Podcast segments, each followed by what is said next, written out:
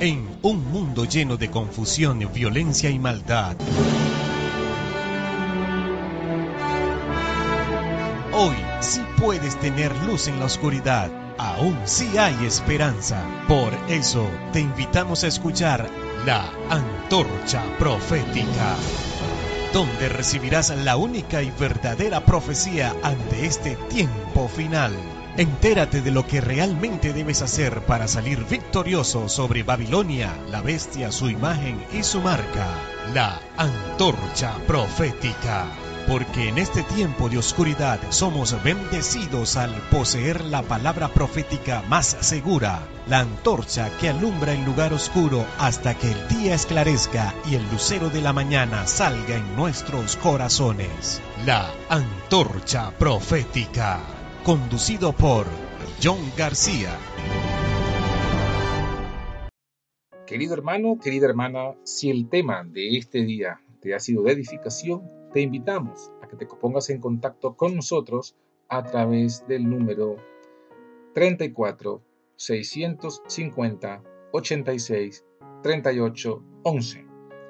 Repito, más 34 650 86 38 11 o visítanos en nuestra web www.ministeriocuartoangel.altervista.org. Repito la dirección www.ministeriocuartoangel.altervista.org. También puedes conectar en nuestras redes sociales. Nos consigues en Facebook con el nombre, Ministerio Cuarto Ángel BCN. Ministerio Cuarto Ángel BCN. Y en YouTube puedes ver nuestros videos buscando el canal La Antorcha Profética.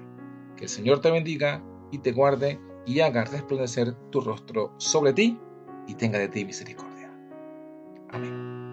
Querido y bondadoso Padre que moras en el alto cielo, allá, desde allá gobernando toda la tierra del universo, desde tu lugar santísimo en el santuario, Padre, alabamos y bendecimos tu nombre en esta hora porque en tu misericordia nos permite usar estos medios para poder compartir tu palabra y compartir unos con otros en toda la ancha faz de la tierra.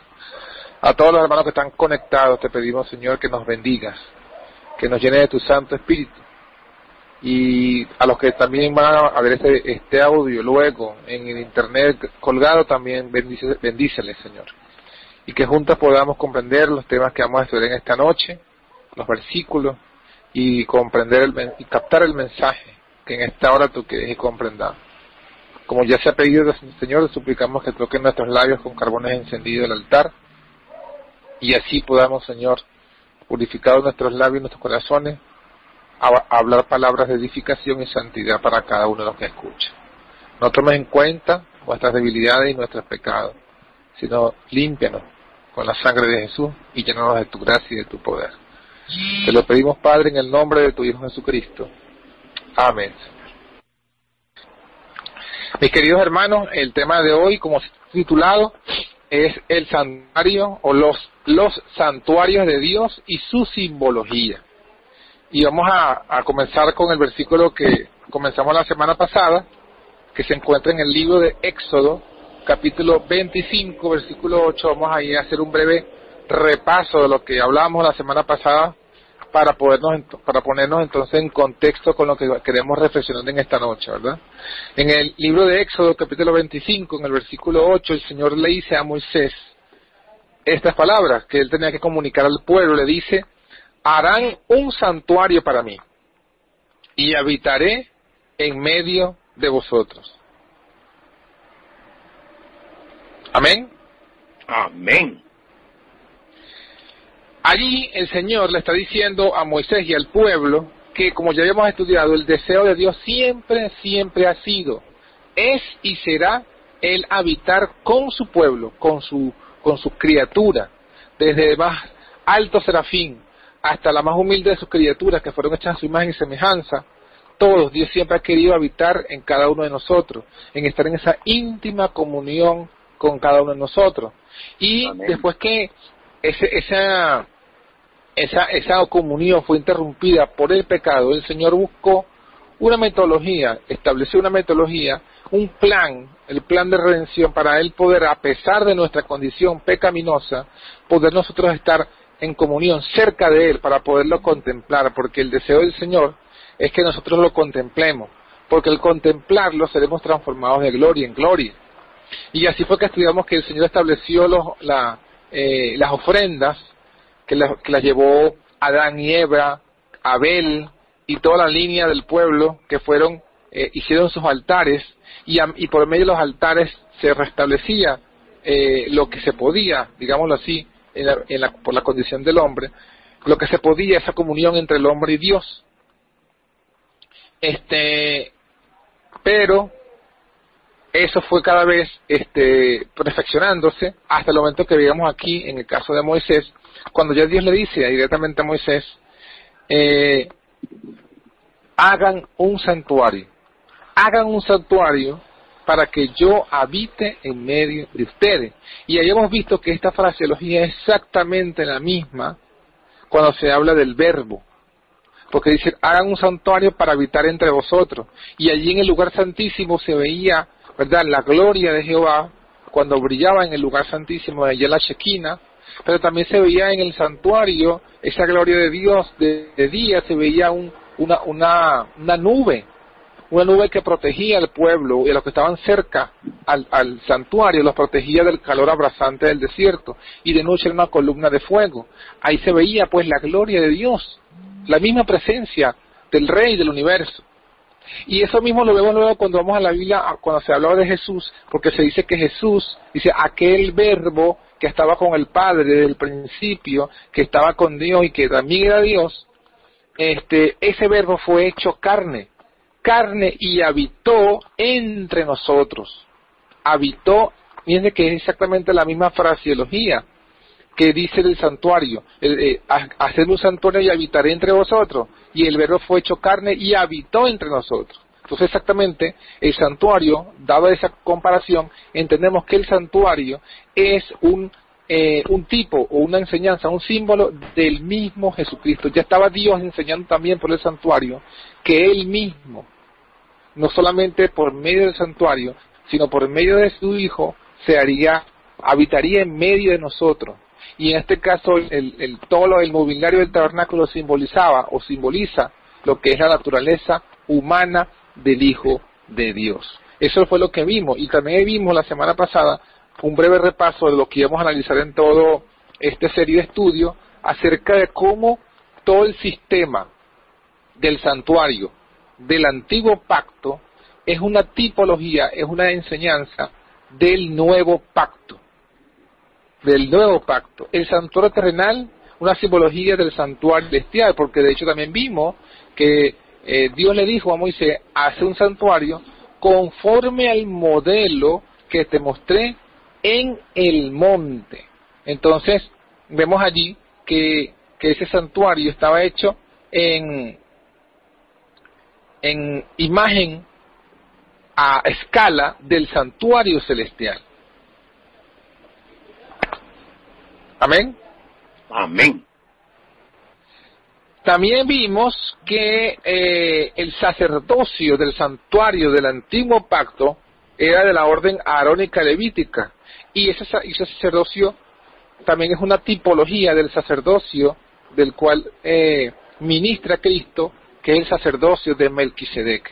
Ciertamente hubo un cambio en el sacerdocio, hubo un cambio en la ley del sacerdocio, pero la enseñanza, la tipología sigue siendo la misma. El sacerdocio levítico simboliza el sacerdocio de Cristo, que es el sacerdocio de Melquisedec. Y también se, mencionó, pues, a pasada, que vamos a analizar en toda esta serie de estudios, que el calendario del santuario terrenal, que era un, eh, un calendario de ciclo anual, porque cada año se repetía, ese calendario anual es un, es un símbolo del calendario profético de Dios. Pero no es un calendario anual el de Dios.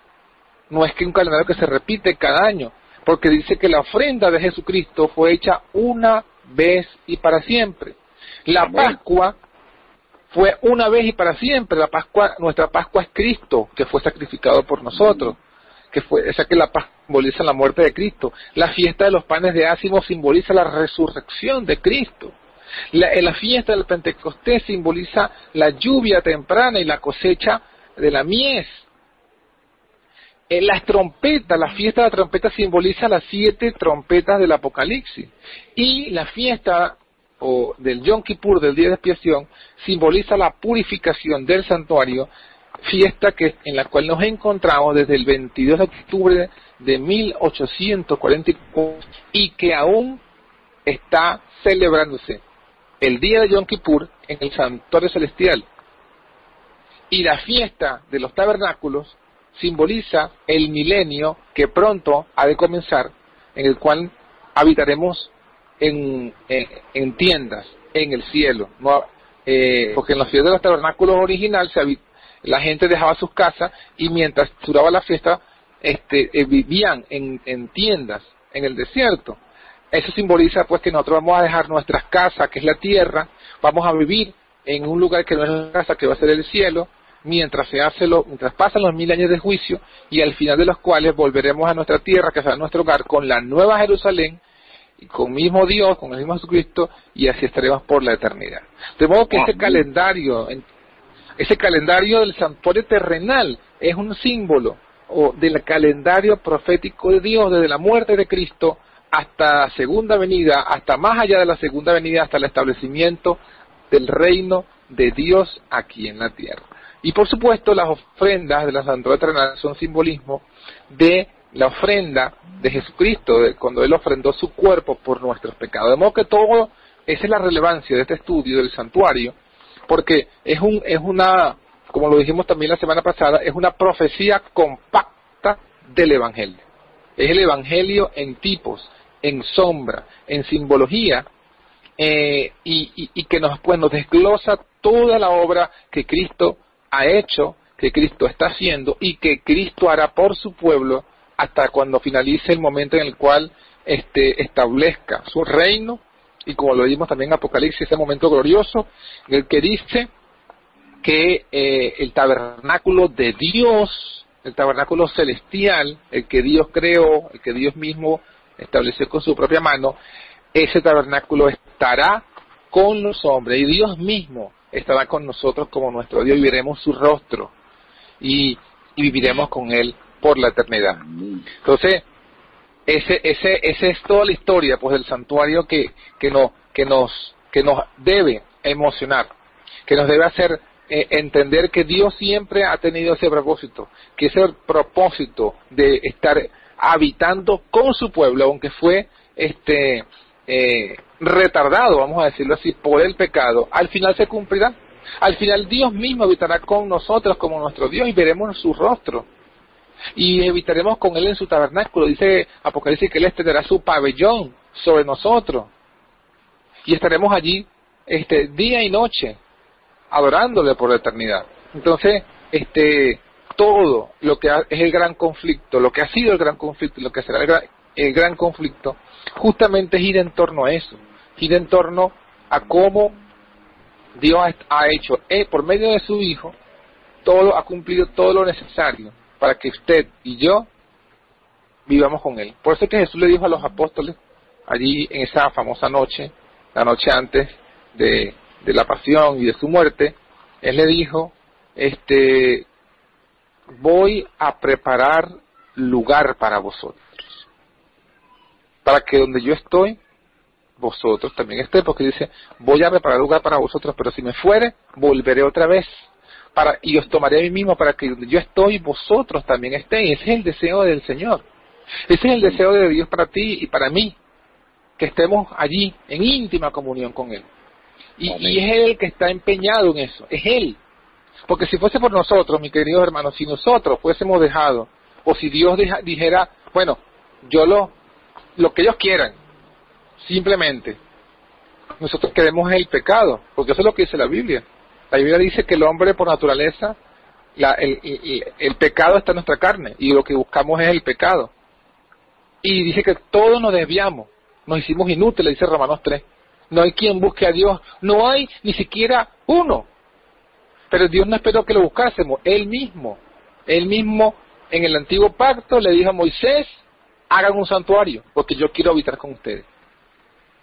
Y con ese santuario, vamos a ver ahora en, esta noche, igualmente fue profanado y Dios tuvo que alejarse del santuario.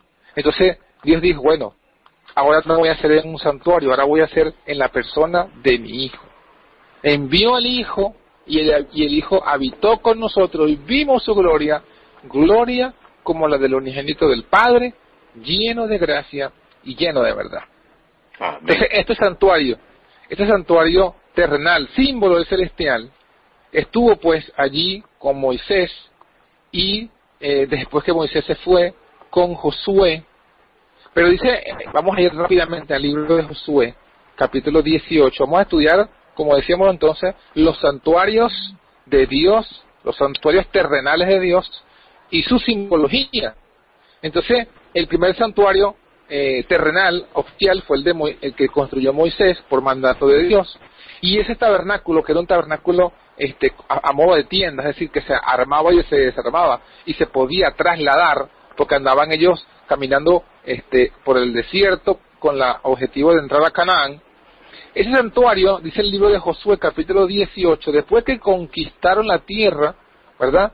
Este, dice allí eh, eh, Josué, el libro de Josué, capítulo 18, versículo 1, toda la congregación de los hijos de Israel se reunió en Silo y erigieron allí el tabernáculo de reunión después que la tierra les fue sujeta o sometida.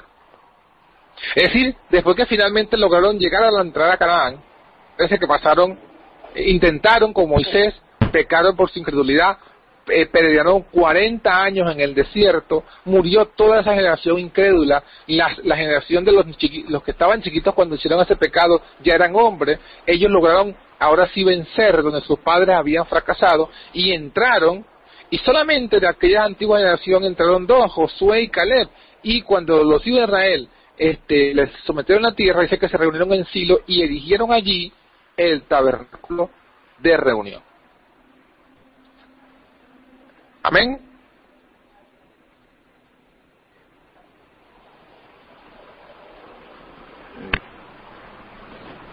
Gloria a Dios. Amén, estoy al aire.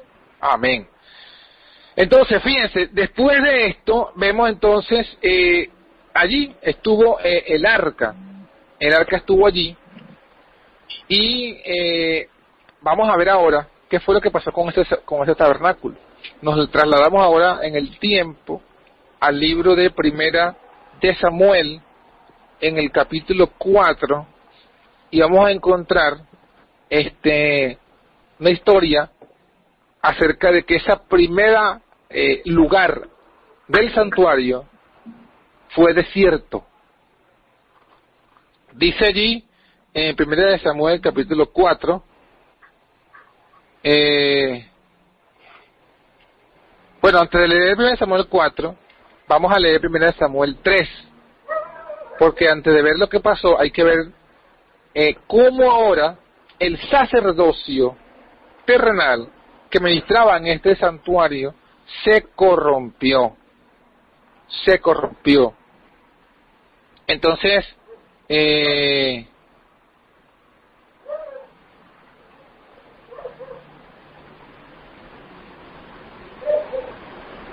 ajá, Primera Samuel, el Samuel capítulo 2, capítulo 2. Versículo 12 dice, los hijos de Elí eran hombres impíos y no tenían conocimiento de Jehová. Y comienza allí a explicar, ¿verdad? Que estos, estos hombres se comían la carne de la ofrenda que, que iban a llevaros, el pueblo llevaba la ofrenda, y la ley era que ellos iban a, quedarse con parte de la ofrenda después que el ofrendante presentara la ofrenda y la quemara en el holocausto. Pero ellos no querían carne cocida, porque se querían comer la carne. Miren lo que dice el versículo de Samuel, leímos el versículo 12, ahora miren el versículo 15. Asimismo, antes de quemar la grosura, venía el criado del sacerdote y decía al que sacrificaba, da carne que asar para el sacerdote, porque no tomará de ti carne ¿Aló? Wow. Amén. ¿Aló? Ok, Amén. escuché allí una, una- la, la computadora hablando allí de que había comenzado. Bueno, entonces decíamos que ellos eh, se comían, agarraban la ofrenda antes de ser, de, de ser quemada. Da carne para asar al sacerdote porque no tomará de ti carne cocida, sino cruda. Y dice el versículo 17, era pues muy grande delante de Jehová el pecado de los jóvenes, porque los hombres menospreciaban la ofrenda de Jehová. Entonces vemos que a, raíz de esta situación, del pecado terrible de los hijos de Eli, entonces en capítulo 4, el pueblo dice que había, había menos, lo acabamos de leer, ¿verdad? Había menospreciado las ofrendas. Entonces dice el capítulo 4 de, de primera de Samuel que los filisteos salieron a batallar contra Israel e Israel dice aquí, capítulo 4, versículo 3, cuando volvió el pueblo del campamento, los ancianos de Israel dijeron, ¿por qué nos ha herido hoy Jehová delante de los filisteos? Traigamos a nosotros de Silo el arca del pacto de Jehová, para que viniendo entre nosotros nos salve de la mano de nuestros enemigos.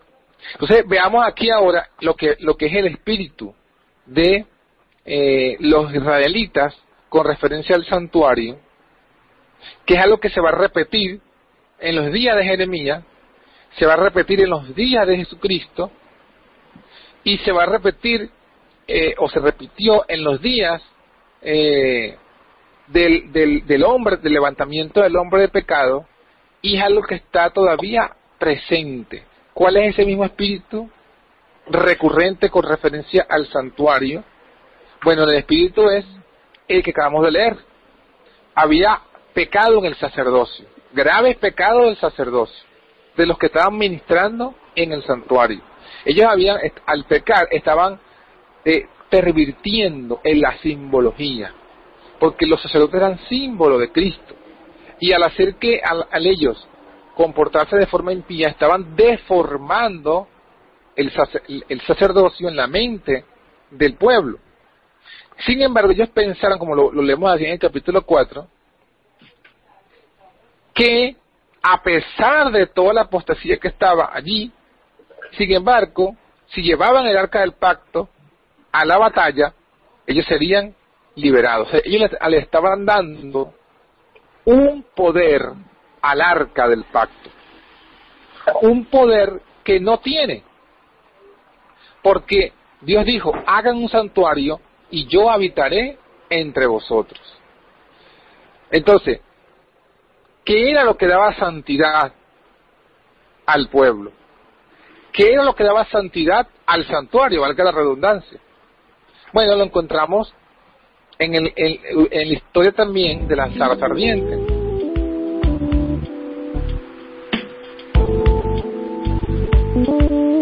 Ya, ¿qué pasó? Un momento. ¿Aló? Un momento. Un momento. ¿Qué fue Bien, alguien entró. Brenda. Ok. Continúe, Aló. hermano. Continúe, hermano. Perfecto. Perfecto. Entonces decíamos que ellos le estaban dando un poder al arca que no tenía. La santidad del arca, la santidad del santuario, no viene del santuario, no viene de la madera, no viene del oro, sino de la presencia de Dios. Dios encontró, la primera encuentro que tuvo Dios con Moisés, allá en el desierto, en la zarza ardiente, Moisés siempre estaba por esos lados. Pero cuando se aparece la zarza ardiente allí, la presencia de Dios, di- la voz de la zarza, una, una voz de la zarza que le dice a Moisés, quita tus sandalias, porque el lugar donde estás es suelo santo. Ahora, es suelo santo porque era santo, porque ya estaba allí la presencia de Dios. Era Dios, la presencia de Dios lo que había santificado el lugar. Y entonces exigía de Moisés santidad. Para poder haber comunión entre el hombre y Dios tiene que haber santidad. ¿Por qué? Ya lo vimos, el pecado, antes cuando el hombre era santo, cuando el hombre no tenía pecado, había libre trato, libre comunicación, libre comunicación, comunión entre Adán y Dios. entró el pecado y dice Isaías, vuestros pecados han hecho separación entre vosotros y vuestro Dios. Y por eso dice Moisés, quita tu sandalia porque el lugar donde estás es santo. No puede haber una comunión con el santo si permanecemos amarrados y aferrados a la iniquidad.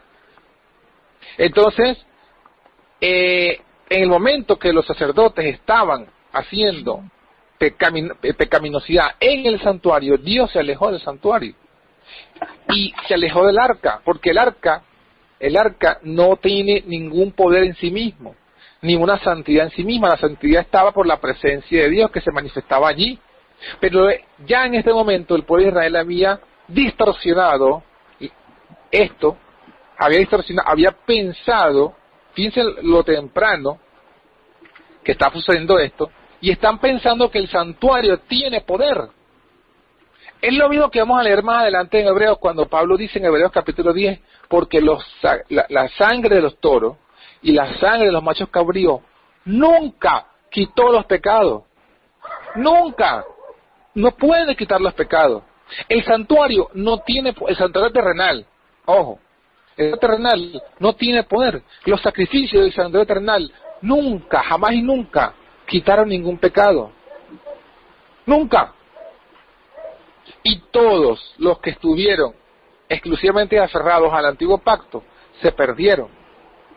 Ojo con esto, vamos a explicarlo mejor. Los que se quedaron aferrados al antiguo pacto y no vieron a través del antiguo pacto la sangre del nuevo pacto, la sangre de Cristo, los que no lograron ver la realidad que se el símbolo, ellos fueron los que se perdieron. Pero los que, los que por medio de la simbología del antiguo pacto comprendieron el nuevo pacto y la sangre del nuevo pacto, ellos entonces se alcanzaron el propósito que Dios quería con este santuario. Porque aquí, aquí lo, lo pervirtieron y cómo fue la historia que pasó después, bueno, ustedes saben la historia, dice que, versículo 4, envió el pueblo a Silo, trajeron el arca del pacto de Jehová de los ejércitos, que moraba entre los querubines, y los dos hijos de Eli, Ovni y Fine, estaban allí con el arca del pacto de Dios. Ellos allí pensaban que porque eran sacerdotes, porque tenían el arca, aún estando en fornicación, en pecado, en robo, en intemperancia, porque, porque, porque no querían, porque no querían estos hombres la carne cocida porque si se cose la carne, se pierde la grasa y se pierde el sabor de la carne, porque lo que le da lo que lo que le da el sabor a la carne es la sangre y la grasa. Pero si usted le quita la grasa, como decía eh, las leyes del santuario, si usted consumía la grasa que era una ofrenda a Jehová y ponía a hervir la carne en agua, lo que le queda es como dice uno aquí en Venezuela, el bagazo. Y ese bagazo no sabía nada. Entonces realmente era un, asunto de intemperancia lo que estaba detrás de esto de ovni y fines. Y además dice la, eh, la Biblia, ustedes lo han leído, que ellos fornicaban con las que, con las que servían en el templo. O sea que ellos estaban en graves pecados. Habían contaminado el santuario.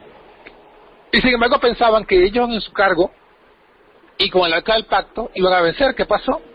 Versículo 5, conoció que cuando el arca del pacto de Jehová llegó al campamento, todo Israel gritó con gran júbilo que la tierra tembló. O sea, todo el pueblo participaba de esta.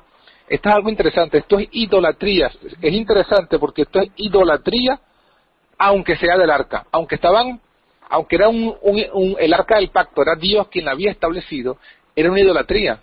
Porque estaban concentrados sus ojos en el, en el, en el medio. El santuario es un medio hagan un santuario y yo habitaré entre vosotros. Lo importante en sí en sí no es el santuario, es que por medio del santuario, el santuario va a ser como un intermediario para que la presencia de Dios habitara. Pero ellos no tenían que darle ningún tributo al santuario en sí mismo, porque el santuario era madera, era oro, era metal, era lana, eran puras cuestiones terrenales. Lo, santo del santuario era la lo que hacía santo el santuario era la presencia de Dios. Pero en el momento que Dios no está presente en el santuario, el santuario pierde su, pierde su significado. Y eh, aferrarse a un santuario sin la presencia de Dios es idolatría. Y ese es el punto que aquí Dios va a demostrar, porque el resto de la historia, para no hacerlo más largo, es que eh, cuando ellos fueron con el, con el arca, los filisteos igualmente pelearon y perdieron los israelitas y los filisteos tomaron el arca, se la llevaron, la metieron en el santuario de su dios Dagón y después pasó mucho tiempo y al final tuvieron unos castigos de parte de Dios, la devolvieron, pero es, esa arca que, que la, aunque la devolvieron a Israel, esa arca nunca volvió a Silo. Es decir, que el santuario, el tabernáculo del Silo quedó finalmente sin el arca para siempre. Quedó solo, quedó sin el arca del pacto. Quedó sin el arca del pacto. Entonces aquí vemos el primer santuario, ¿verdad? Terrenal, el primer tabernáculo, quedó desolado. El primer santuario que fue hecho a la semejanza del santuario celestial, el primer santuario que fue eh, un modelo de lo que era el santuario del cielo, que era el objetivo de Dios habitar entre ellos por la eh, apostasía, por la perversión, ese santuario quedó desolado. Y noten estas palabras claves porque esto, es, esto va a ser recurrente.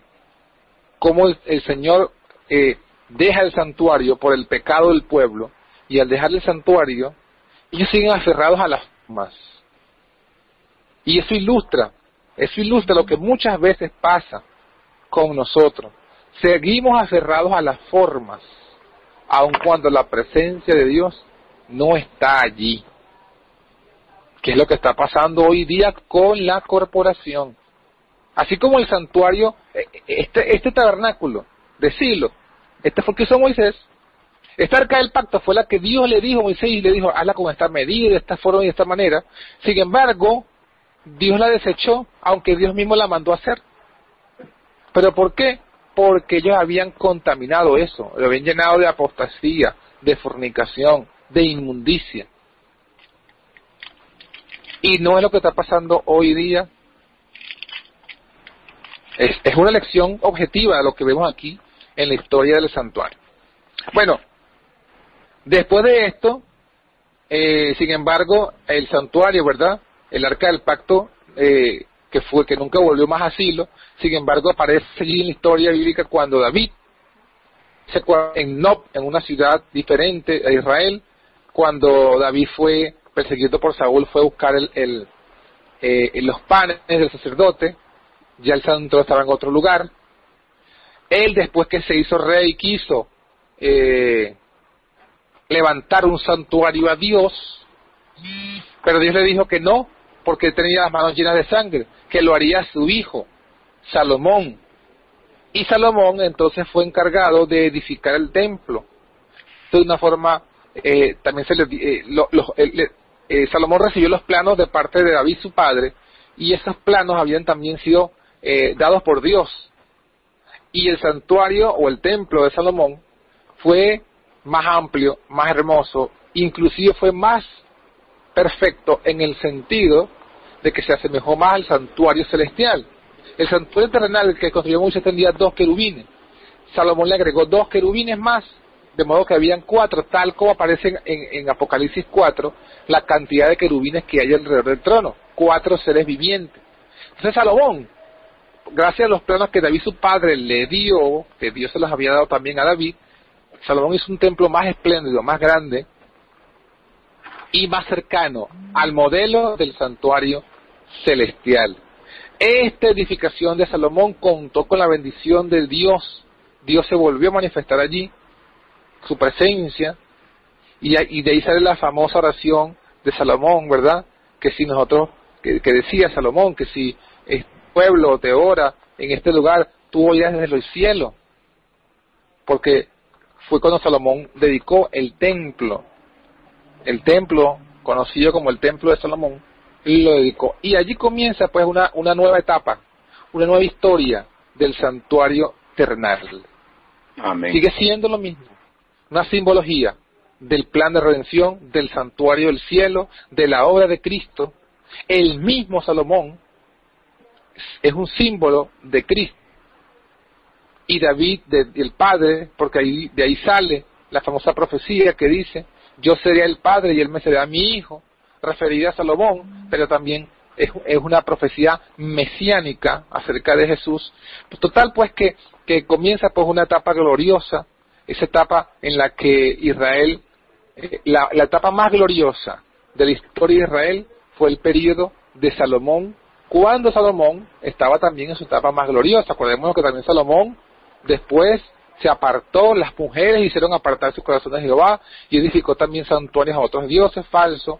Él, bueno, se fue en una gran apostasía, se casó con varias mujeres, hizo alianza con los pueblos paganos, aunque sabemos también que al final de sus días también se arrepintió y fue cuando escribió el libro de Eclesiastés, donde la nota tónica el eslogan o la frase que más se repite en el libro es la conclusión a la que Salomón había llegado cuando él dijo, vanidad de vanidades, todo es vanidad. Después que él había probado todo el pecado, todo el placer, toda la riqueza, todo el conocimiento, entendió que vanidad de vanidades, que todo es vanidad, y concluyó el libro de Eclesiastés diciendo lo que es algo que nosotros siempre como adventistas enseñamos, este, teme a Dios, el fin, dice Salomón, después al fin de sus días, dijo, el fin de todo discurso es este, teme a Dios y guarda su mandamiento, porque es lo importante del hombre.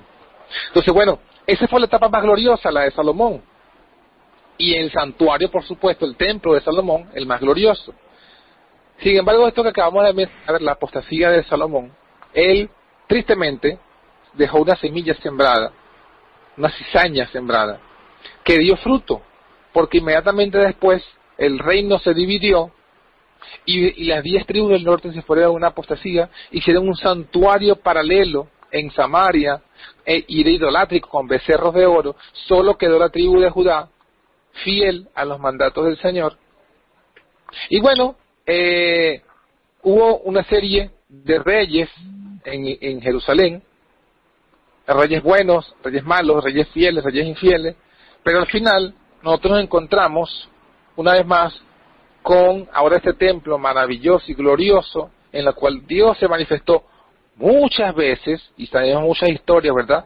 Este, en la cual Dios se manifestó en este santuario de Salomón. Este, vamos ahora a Segunda de Reyes, capítulo 21, para que veamos cómo este santuario también llegó pues a su fin por la misma causa la idolatría y el pecado.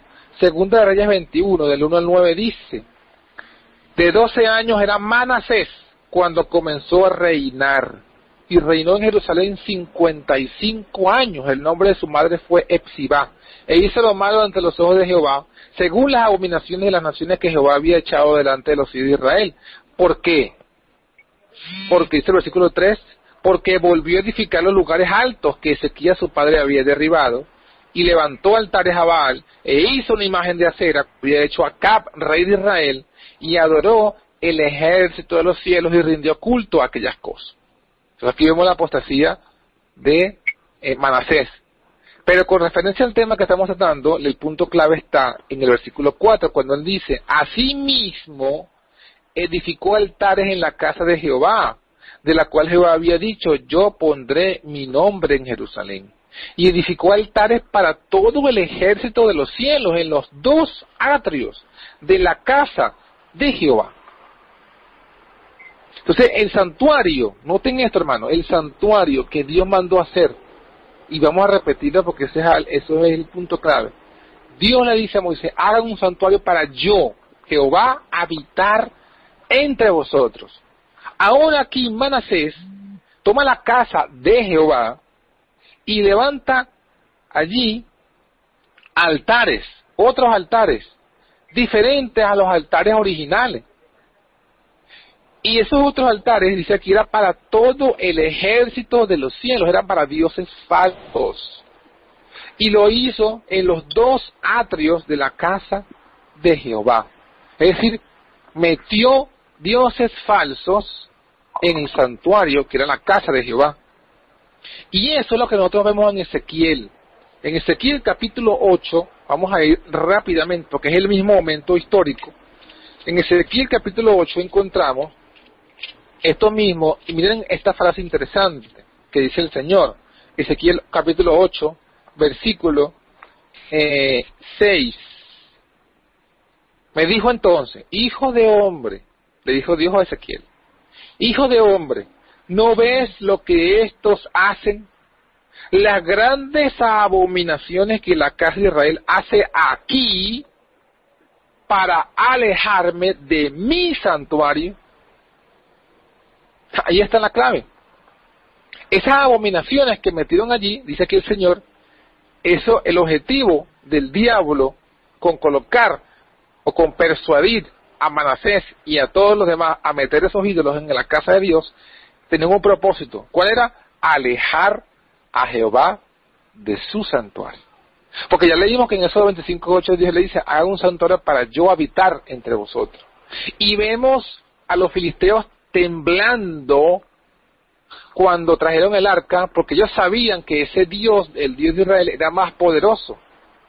Y sabemos el resto de la historia que muchas naciones quisieron combatir contra Israel, pero no pudieron porque Jehová estaba con ellos. Tanto así que el rey de Moab supo y mandó a contratar a Balaán para que los maldijera para poder combatir contra ellos. Porque ya todas las naciones sabían que, que la potencia, que el poder de Israel estaba en la presencia de Dios en medio de ellos. Entonces, ¿cuál es el objetivo? Si queremos destruirlo, si queremos destruir ese pueblo, tenemos que lograr que Jehová los deje, los abandone, porque Jehová es el que los protege. Y como el diablo sabía todo eso, bueno, la única forma de que Jehová los abandone es que el santuario donde está Jehová lo alejemos de su santuario. Y entonces aquí dice el Señor, que fue lo que instigó el diablo a Israel, metan allí a otros dioses. Y metieron allí a una imagen. Metieron allí, si usted lee Ezequiel 8 va a encontrar que metieron a una imagen del celo, metieron, pintaron reptiles, metieron a Tamuz, estaban adorando a Tamuz, las mujeres estaban endechando a Tamuz, y metieron figuras del sol, y estaban allí los jóvenes adorando al sol en el santuario. Dice textualmente, ¿verdad? Y esto es algo interesante porque además es profético. Dice allí que ellos estaban eh, versículo 8 y 16, me llevó al atrio del dentro de la casa de Jehová y aquí junto a la entrada del templo de Jehová, entre la entrada y el altar, como 25 varones sus espaldas vueltas al templo, le estaban dando las espaldas al santuario y sus rostros hacia el oriente, adorando al sol, postrándose al nacimiento del sol, le estaban dando la espalda al santuario y estaban adorando al sol. Y esto es profético porque esto simboliza la apostasía del Israel moderno. Y el Israel moderno, como el Israel de antaño, el Israel de antaño tenía el santuario. El, Israel de antaño no destruyó el santuario. Siguieron con el santuario y el santuario original, pero ¿qué hicieron? Metieron falsos dioses. Y le dieron la espalda al santuario. El Israel moderno, en, en el papel, sigue diciendo que cree en el santuario, pero en la realidad, en la práctica, le ha dado la espalda al santuario. Y ha salido del lugar santísimo y está en el lugar santo. Y prosigue con su marcha de regreso a Egipto, saliendo del santuario. Y es todos esos ídolos que colocaron allí, dice el Señor aquí en el versículo 6, esas abominaciones que hace la casa de Israel es para alejarme de mi santuario alejarme de mi santuario. Pero a pesar de que hacían eso, allí en Jeremías, Jeremías era un profeta que era contemporáneo con Ezequiel, y Jeremías todavía, Ezequiel estaba en Babilonia, él había sido transportado, pero Jeremías en el mismo tiempo era profeta en Jerusalén. Y en el capítulo 7 de Jeremías, en el versículo 4, encontramos lo que Dios le dice a Israel eh, por medio de Jeremías. No fiéis en palabra de mentira diciendo, templo de Jehová, templo de Jehová, templo de Jehová es este. No se fíen ¿ve? en palabras de mentira. ¿Cómo es eso? ¿Acaso ese templo no era de Jehová? ¿Acaso no vamos a leer donde quiere dice que eh, en 8.6 dice, el Señor dice, eh, alejarme de mi santuario, ¿no es el caso templo de Jehová? ¿No fue lo que Dios le dijo a Moisés? Hagan un santuario y yo habitaré en entre vosotros. No el templo, no dice, no acabamos de leer en, en, Reyes, en la que le dice la casa de Jehová. ¿Cómo ahora Jeremías va a decir que esa era una palabra de mentira? Decir que templo de Jehová es una palabra de mentira. Ah, porque el sentido en el que lo estaban diciendo era una mentira. El sentido tenía como objetivo fiarse. Vamos a leer el versículo 8. He aquí vosotros confiáis en palabras de mentira que no aprovechan, hurtando, matando, adulterando, jurando en falso, incensando Baal y andando tras dioses extraños que no conociste. Vendréis ahora y os pondréis delante de mí en esta casa sobre la cual es invocado mi nombre y diréis, librados somos para seguir haciendo todas estas abominaciones. Entonces aquí dice, es cueva de ladrones delante de vosotros. Esta casa sobre la cual es mi nombre invocado. Y aquí también yo lo veo, dice Jehová. Es decir, esta es la palabra de mentira. Esa es la palabra de mentira. Ellos estaban haciendo cualquier vagabundería, adorando a otros dioses falsos, y seguían diciendo, pero, pero no importa, este es el templo de Jehová. Este fue el templo que levantó Jehová. Este fue el templo que por inspiración mandó, y no hay otro templo, no hay un octavo templo. Y este es el último templo, no hay un octavo templo, y ustedes saben a qué nos estamos refiriendo y hacen y deshacen, así como las imágenes que han puesto hoy que, que era eh, eh, acerca del, del Seven Gay Adventist. Y hacen toda clase de abominaciones, adoran otros falsos dioses, adoran un falso Jesús, y sin embargo siguen diciendo, templo de Jehová es este.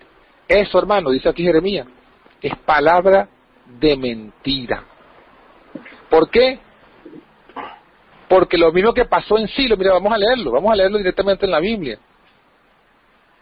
Este, vamos a leerlo allí. Ajá, Jeremías 7, después que leímos el versículo 11, ¿verdad? Escuela de ladrones, el 12 dice, andad ahora a mi lugar en Silo, donde hice morar mi nombre al principio, y ved lo que le hice por la maldad de mi pueblo Israel. Y esta es la referencia que está haciendo aquí Jeremías, o Dios a través de Jeremías. Le está diciendo, ustedes fían en palabras de mentira. Bueno, recuerden su historia, recuerden lo que pasó en Silo. Y lo que pasó en Silo es lo que leímos hace rato. Amén. Amén. Lo que pasó en Silo, lo que pasó en Silo es que por el pecado Dios abandonó el templo, Dios abandonó el arca. El arca no tuvo ningún poder para librarlo de sus enemigos. Lo mismo pasa aquí, le está diciendo el Señor. No fíen en palabras de mentira. ¿Y qué pasó? Pasó que finalmente Nabucodonosor vino y Nabucodonosor tomó preso, tomó el templo, destruyó el templo, destruyó, metió fuego a la ciudad y tuvieron ellos que volver a repetir la misma historia de su antepasado. La misma historia. ¿Y saben qué? A Jeremías lo metieron preso por decir estas cosas. En Jeremías capítulo 26, versículo 6 al 9 dice, Jeremías 26, 6 dice, yo pondré esta casa como silo y esta ciudad la pondré por maldición a todas las naciones de la tierra. Y los sacerdotes, los profetas y todo el pueblo oyeron a Jeremías ver estas palabras en la casa de Jehová. Y cuando terminó de hablar Jeremías todo lo que Jehová le había mandado, que hablase a todo el pueblo, los sacerdotes y los profetas y todo el pueblo le echaron mano diciendo, de cierto morirás, porque has profetizado en nombre de Jehová diciendo, esta casa será como silo y esta ciudad será asolada hasta no quedar morador. Y todo el pueblo se juntó contra Jeremías en la casa de Jehová. Y ese cómo Jeremías fue odiado por decir una verdad que Dios había mandado a decir. Y fue, todo el mundo lo desechó porque él profetizó en contra el templo. O sea, para que veamos al punto de la idolatría hacia el templo que estaba. Ellos no les importaba Jehová.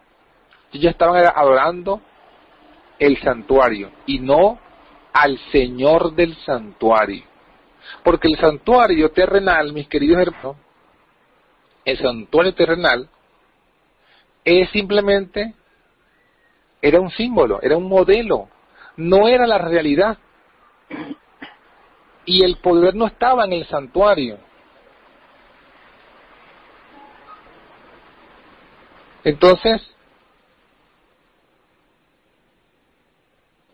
entonces, eh, el poder estaba, era en la presencia de Dios. Amén. No en el santuario propiamente dicho. Y el santuario tenía poder si Dios estaba allí presente. Es lo que más adelante vamos a ver que le dice Dios a los fariseos. Es lo mismo, vamos a, vamos a ver eso. Bueno, a la final ese templo, ya vimos, fue destruido fue llevado a fuego por Nabucodonosor y ellos fueron eh, llevados pues, deportados de allí de Jerusalén. Después de 70 años que fueron ellos allí bajo ese castigo, ellos regresaron y reedificaron el templo, como dice la Biblia, en tiempos angustiosos, como lo dice Daniel. Y el templo llegó a conocerse como el templo de Zorobabel. Ese mismo templo luego fue embellecido por Herodes, y sabemos en la Biblia, ¿verdad? Y veamos a leerlo, allí en el Evangelio de Juan, cómo el tiempo que se tomó en la edificación, en la, eh, en la remodelación del templo de Zorobabel. Eh,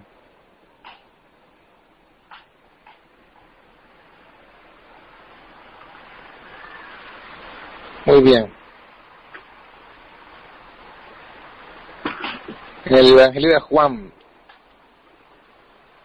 capítulo 3.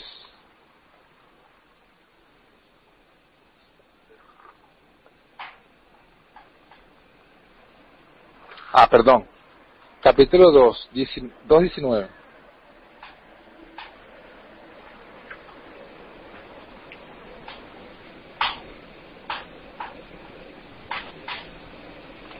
Adelante. 2.19 dice.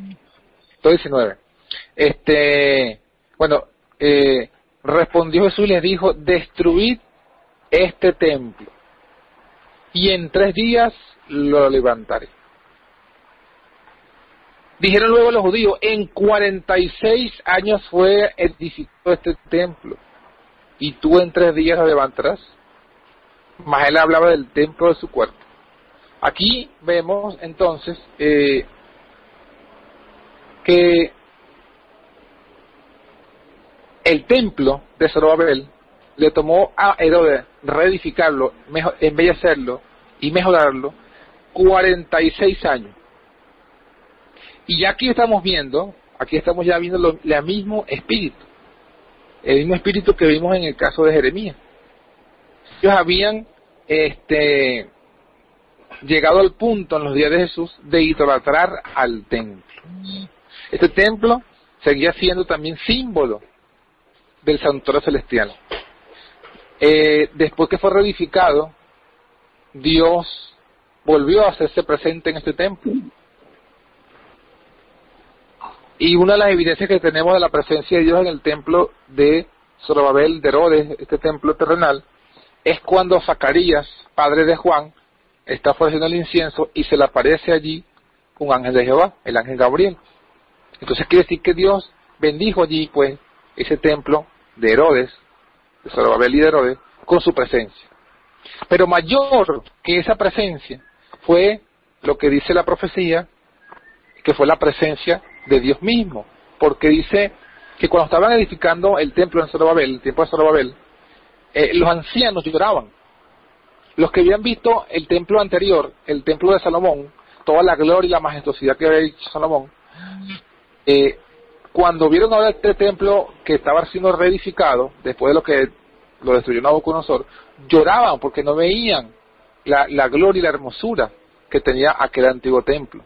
Y en ese contexto fue dada la, la, promesa de que ese templo iba a recibir mayor gloria que el templo de Salomón. Y era porque Dios mismo en persona vendría a llenar el templo. Amén.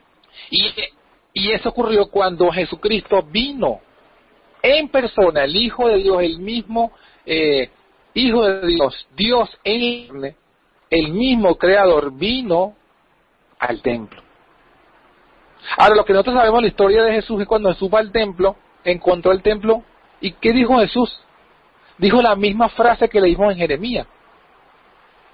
Esta casa, casa de oración, será llamada, pero vosotros la habéis hecho cueva de ladrones. Exactamente lo mismo que dijo Jeremías, lo dice Jesús ahora. Habían nuevamente convertido el templo de Dios en una cueva de la... Lo habían llenado, lo habían profanado, lo habían contaminado. Y por eso es que nosotros vemos a Jesús, ¿verdad? En ya al final de su ministerio, vemos a Jesús diciendo palabras como estas que se encuentran en Mateo 24. Versículo 2. ¿Veis todo esto? De cierto os digo que no quedará aquí piedra sobre piedra que no sea derribada. Noten que una vez más, podemos resumirlo, Samuel profetiza la destrucción del, del templo de Silo. Jeremías profetiza la destrucción del templo de Salomón. Y ahora es Jesús quien profetiza la destrucción del templo de Zorobabel Herodes. ¿Por qué? No porque Dios estuviese ahora arrepentido de haberle hecho el templo, porque en todos los casos el objetivo de Dios siempre fue el mismo.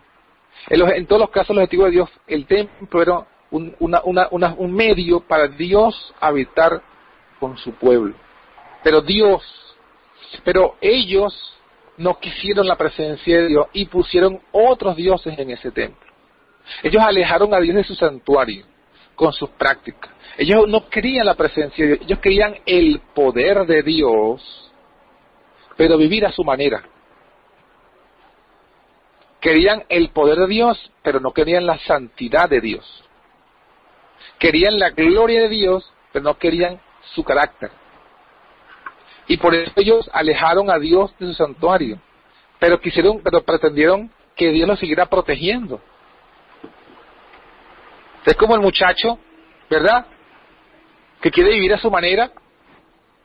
El muchacho que quiere hacer lo que le da la gana, pero además quiere que su papá lo mantenga. yo, yo voy a vivir aquí, yo, este es mi cuarto, de aquí para adentro, esta es propiedad privada, no tienes derecho aquí a decir nada, este es mi espacio. Ah, pero tú tienes que, tú tienes que pagar la luz, pagar el internet, pagar la comida. Le dicen a los jóvenes al padre. Exactamente es lo mismo que pasa. Lo que, lo que pretendía el pueblo de Israel. Que Dios pagara la cuenta, los protegiera, les diera comida, los bendijera, pero ellos iban a hacer lo que les daba la gana. Esas eran las palabras de mentira en las que ellos estaban confiando. Templo de Jehová, templo de Jehová. Por eso es que Jesús no tomó parte nunca de esa idolatría hacia el templo. Y eso es lo que nosotros vemos en el capítulo 23, cómo Jesús reprende la idolatría hacia el templo. ¿Por qué? Porque habían pervertido el santuario. O sea, el santuario tenía un objetivo.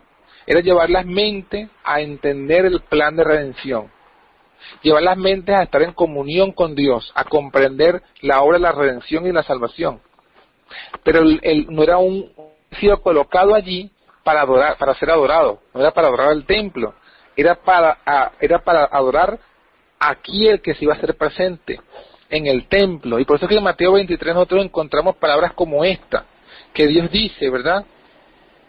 Eh, hay de vosotros días ciegos que dices, si alguno jura por el templo no es nada, pero si alguno jura por el oro del templo es deudor. Insensatos y ciegos, ¿cuál es mayor, el oro o el templo que santifica el oro?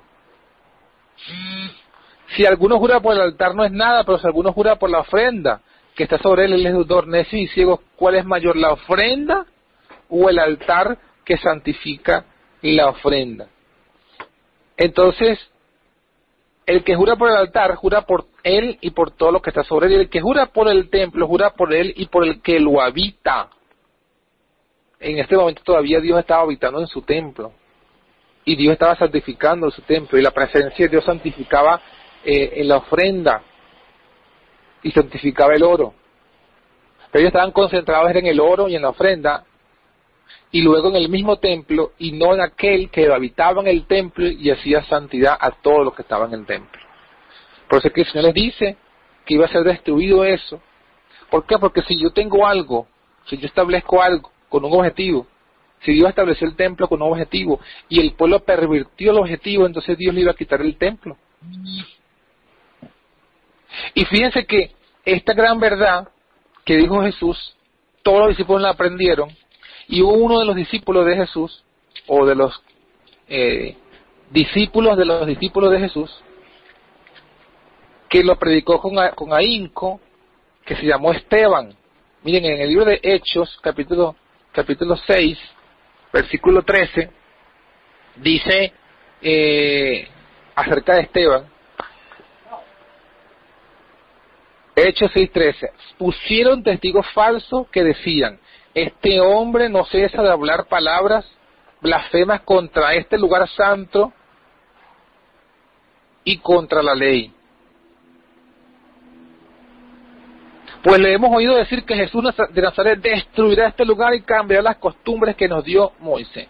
Entonces todos los que estaban sentados en el concilio al fijar los ojos en él vieron su rostro como de un rostro de un ángel y el sumo sacerdote le dijo, ¿es esto así? Y el resto de la historia es que él los reprende, grande, un discurso poderosísimo, y entonces ellos a la final lo apedrearon, lo apedrearon. ¿Y cuál fue su pecado? ¿Cuál fue la acusación? Ah, porque habló de la destrucción del templo. ¿Por qué metieron preso a Jeremías? Porque profetizó la destrucción del templo. Entonces vemos allí, hermano, un patrón. Un patrón, y es que Israel persistentemente pervirtió el significado de los santuarios de Dios. No entendieron la simbología de los santuarios de Dios no entendieron, no entendieron el objetivo del antiguo pacto, de las ofrendas. No entendieron el objetivo del calendario. mira, lo dice, lo dice la Biblia, lo vamos a ir viendo. Lo dice Colosenses.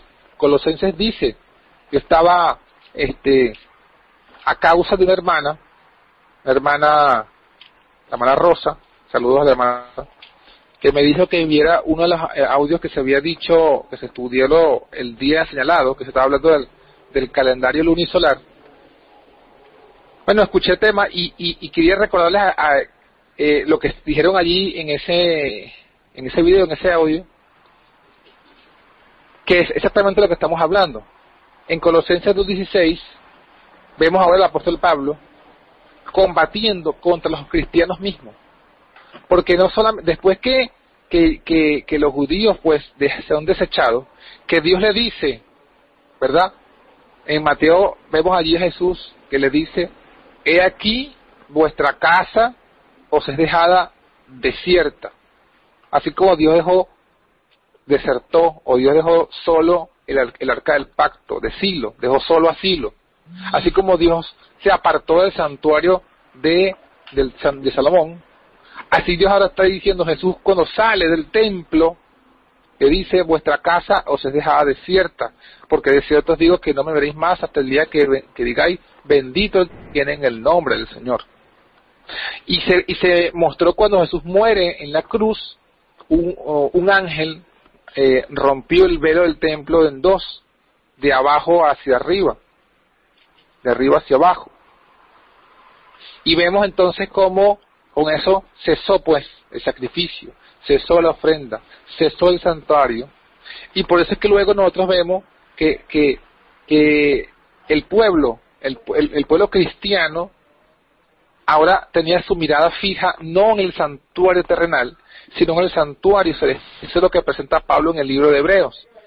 Pero sin embargo había un grupo, un sector de la iglesia cristiana, o de los judíos, que se convierten al cristianismo, que todavía insistían en seguir confiando en el antiguo pacto y seguir confiando en el templo.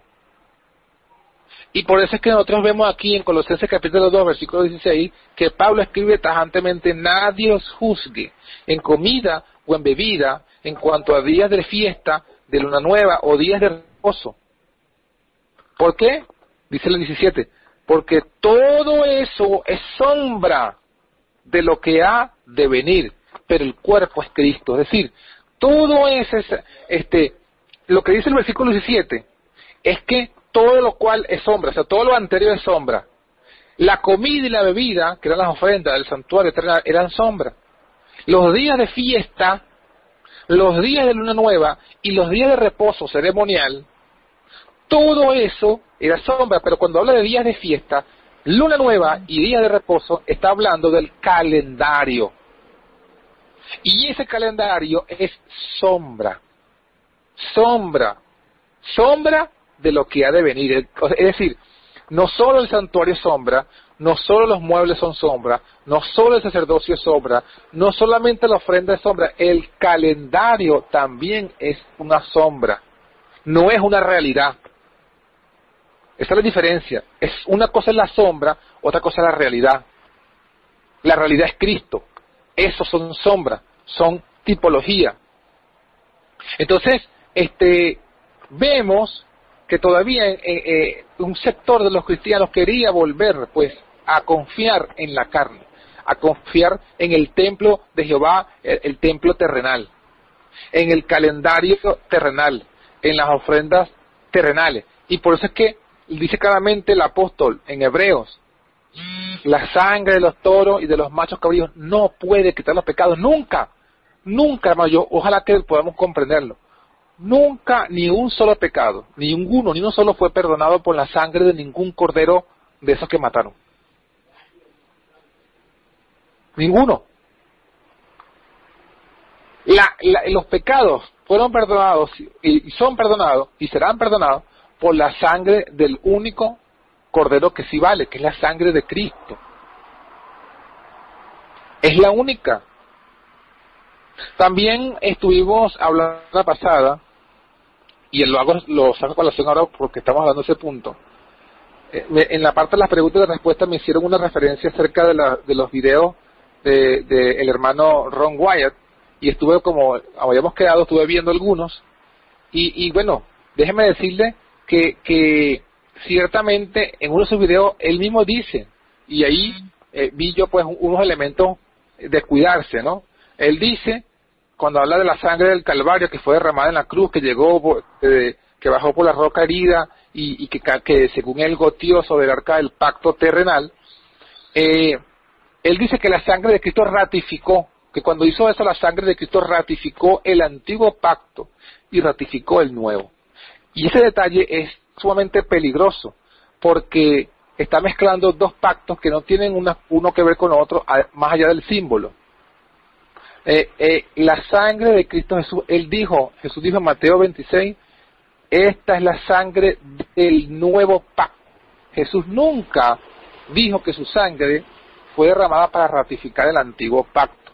Su sangre fue derramada para el nuevo pacto. Y el nuevo pacto tiene que ver exclusivamente con el santuario celestial. El nuevo pacto no tiene, no tiene nada que ver con, el santuario terrenal ni con los muebles del santuario terrenal.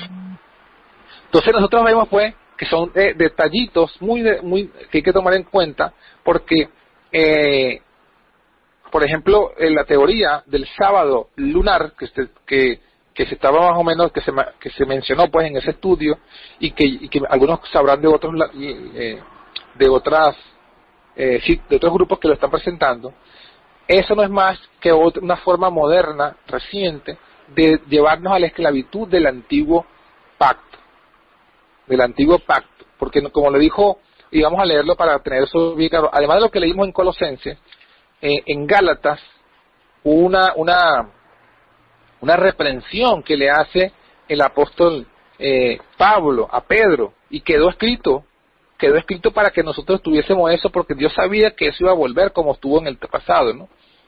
Este le dice Gálatas capítulo 2, versículo 14, dice, cuando vi que no andaban rectamente conforme a la verdad del evangelio, le dije a Pedro delante de todos. Mira, Pablo reprende a Pedro delante de todos. Si tú siendo judío, vives como los gentiles y no como judío, ¿por qué obligas a los gentiles a judaizar? Entonces aquí hay, hay varias verdades. Primera verdad, Pablo le dice a Pedro, tú siendo judío vives como los gentiles. O sea, ya Pedro, aunque era judío, ya Pedro no vivía como judío. Pedro vivía como los gentiles, ya él sabía pues que todas estas cosas del antiguo pacto, que eran todo lo cual era sombra, como ya, ya él no vivía bajo la sombra, ya él vivía bajo la realidad, entonces ya no estaba viviendo como judío, estaba viviendo como gentil. No como un pecador gentil, atención, sino como un gentil cristiano. Es decir, él no estaba más aferrado a las costumbres, tradiciones y leyes ceremoniales judías. Entonces Pablo, le, le reprende y le dice, ¿por qué si tú vives como gentil, por qué obligas a los gentiles a judaizar? Y luego le dice, nosotros, judíos de nacimiento y no pecadores de entre los gentiles, sabiendo que el hombre no es justificado por las obras de la ley, sino por la fe de Cristo, nosotros también hemos creído en Jesucristo para ser justificados por la fe de Cristo y no por las obras de la ley, por cuanto por las obras de la ley nadie será justificado. Entonces aquí estamos viendo otro elemento fundamental y es el que eh, Pablo cataloga aquí, pues, judaizar. ¿Qué es judaizar? Judaizar es vivir como judío, con las costumbres judías. Judaizar, según Colosenses 16, estar pendiente de días de fiesta, de lunas nuevas, está pendiente de los días de reposo ceremoniales, de las comidas y bebidas ceremoniales y justificarse por medio de esas obras de esa ley.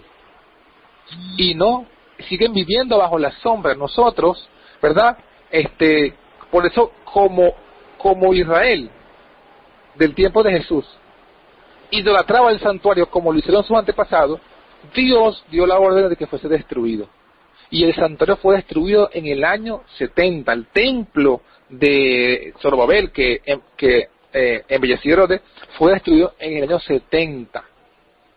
¿Con qué objetivo finalmente para Dios cortar toda esa eh, idolatría al santuario y que, y que aún estaba entre los mismos cristianos, entre ciertos grupos de cristianos, y que ahora sí pudiesen entrar su mirada al cielo, que es lo que nos dice Pablo en Hebreo. Pablo en Hebreo nos dice eso claramente, nos dice, puestos los ojos en Jesús, el que traspasó el velo, el que subió en el santuario, y, el, y Pablo dedica ocho capítulos, dice allí, si usted va a Hebreos capítulo ocho, claro, esto es muy maravilloso e interesante, pero el tiempo no nos da para todo, ¿no? Dice en Hechos capítulo 8, versículo 1, ahora bien, el punto principal de lo que venimos diciendo, es que tenemos tal sumo sacerdote, el cual se sentó a la diestra del trono de la majestad en los cielos, ministro del santuario, del verdadero tabernáculo que levantó el Señor y no al hombre. Es decir, él toma siete capítulos. Amén. Amén. Pablo toma siete capítulos, siete capítulos, a, a, a demostrar qué tipo de sacerdote tenemos en y el santuario celestial para tratar de, llegar a, y la carta se llama a los hebreos, al pueblo hebreo, justo esto fue escrito justo antes de la destrucción, para que entendieran que nuestra mirada tiene que estar puesta en Jesús, en el santuario celestial, y olvidarnos de la, del, santuario terrenal. Entonces, cuando uno lee, cuando uno ve pues esto, esto, estos videos pues de, de con eh, sin, sin, yo, sin, ¿cómo se diría? Sin entrar en, en, en discusiones científicas, arqueológicas, si son veraces o no, yendo a la discusión que nos corresponde a nosotros, que nuestra discusión debe ser de tipo espiritual, debe ser de tipo el significado espiritual, el fruto espiritual de eso.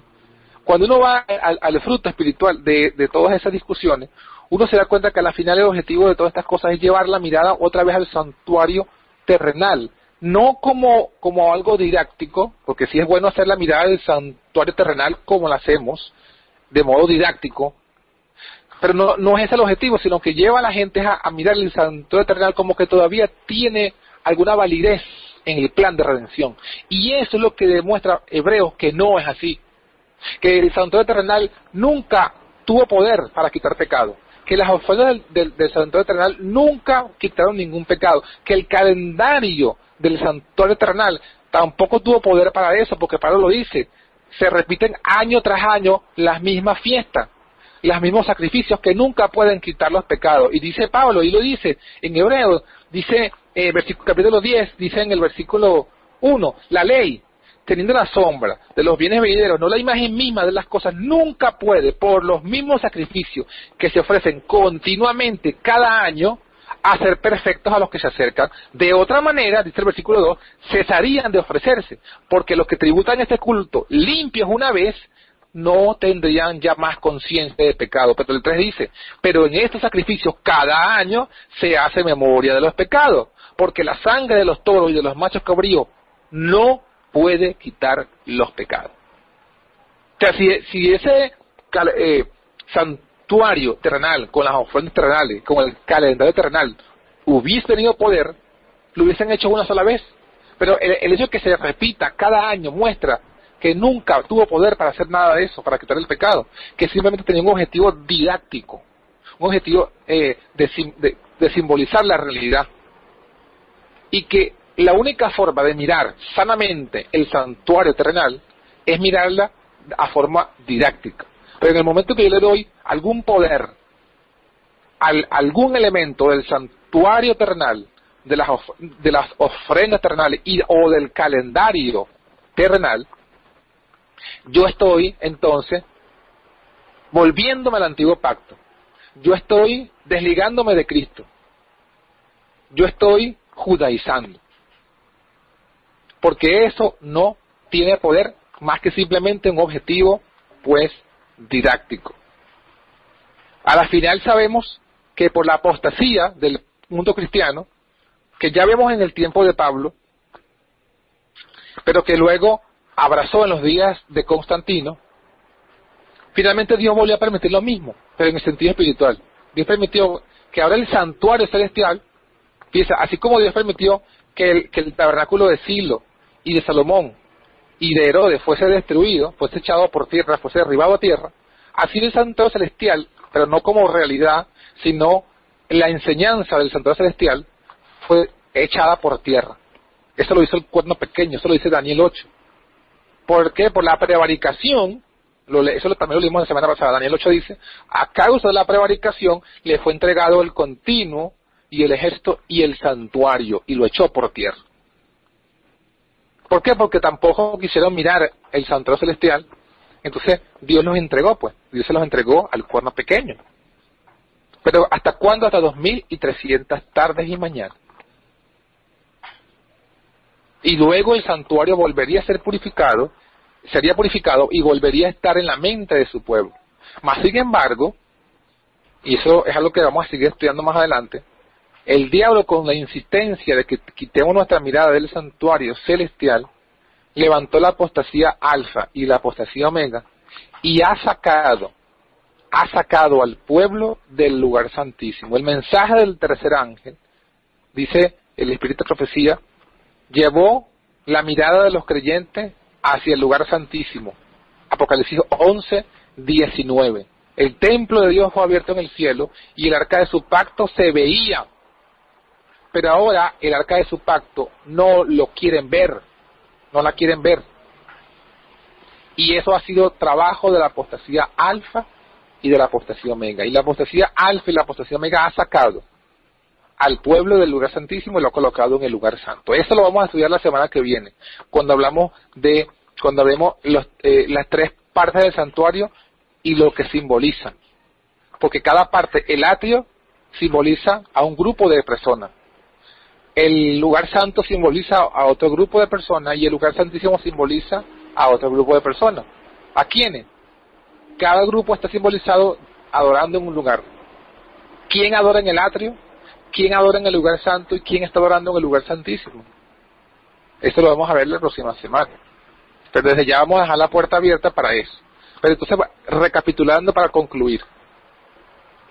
Los santuarios de Dios en la tierra fueron el de Moisés, el tabernáculo que se estableció luego en Silo, el de Salomón, el de Zorobabel que fue embellecido por Herodes y los tres comparten la el mismo objetivo de parte de Dios que era habitar con su pueblo, llevar la mirada de, su pueblo al santuario celestial y a la realidad del nuevo pacto. Pero fue pervertido. Ellos colocaron la apostasía, falsos dioses, abominaciones allí, alejaron a Dios de su santuario y Dios tuvo que entregar su santuario a los, poderes, a los, a los enemigos. El de Silo fue entregado a los filisteos, el de Salomón a los babilonios y el de Zorobabel a los romanos. Ahora, el santuario que está vigente es el santuario del nuevo pacto.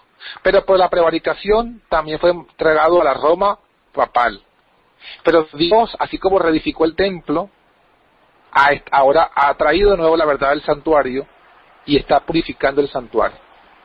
Y el objetivo del diablo en esta última batalla final es quitar nuestra mirada del, del lugar santísimo, sacarnos del lugar santísimo a que lleguemos al lugar santo y del lugar santo llevarnos hasta, hasta el atrio para que nosotros no veamos lo que está pasando en el lugar santísimo y es que ya se abrió el templo y se ve el arca del pacto. Él no quiere que veamos el arca del pacto porque en el arca del pacto está los diez mandamientos y, el, y de eso se ve que brilla el sábado, el sábado de Jehová. Entonces, bueno, mis queridos hermanos, que esperamos que este estudio haya sido de bendición y ahora dejamos el tiempo para las preguntas y respuestas. Amén. Amén.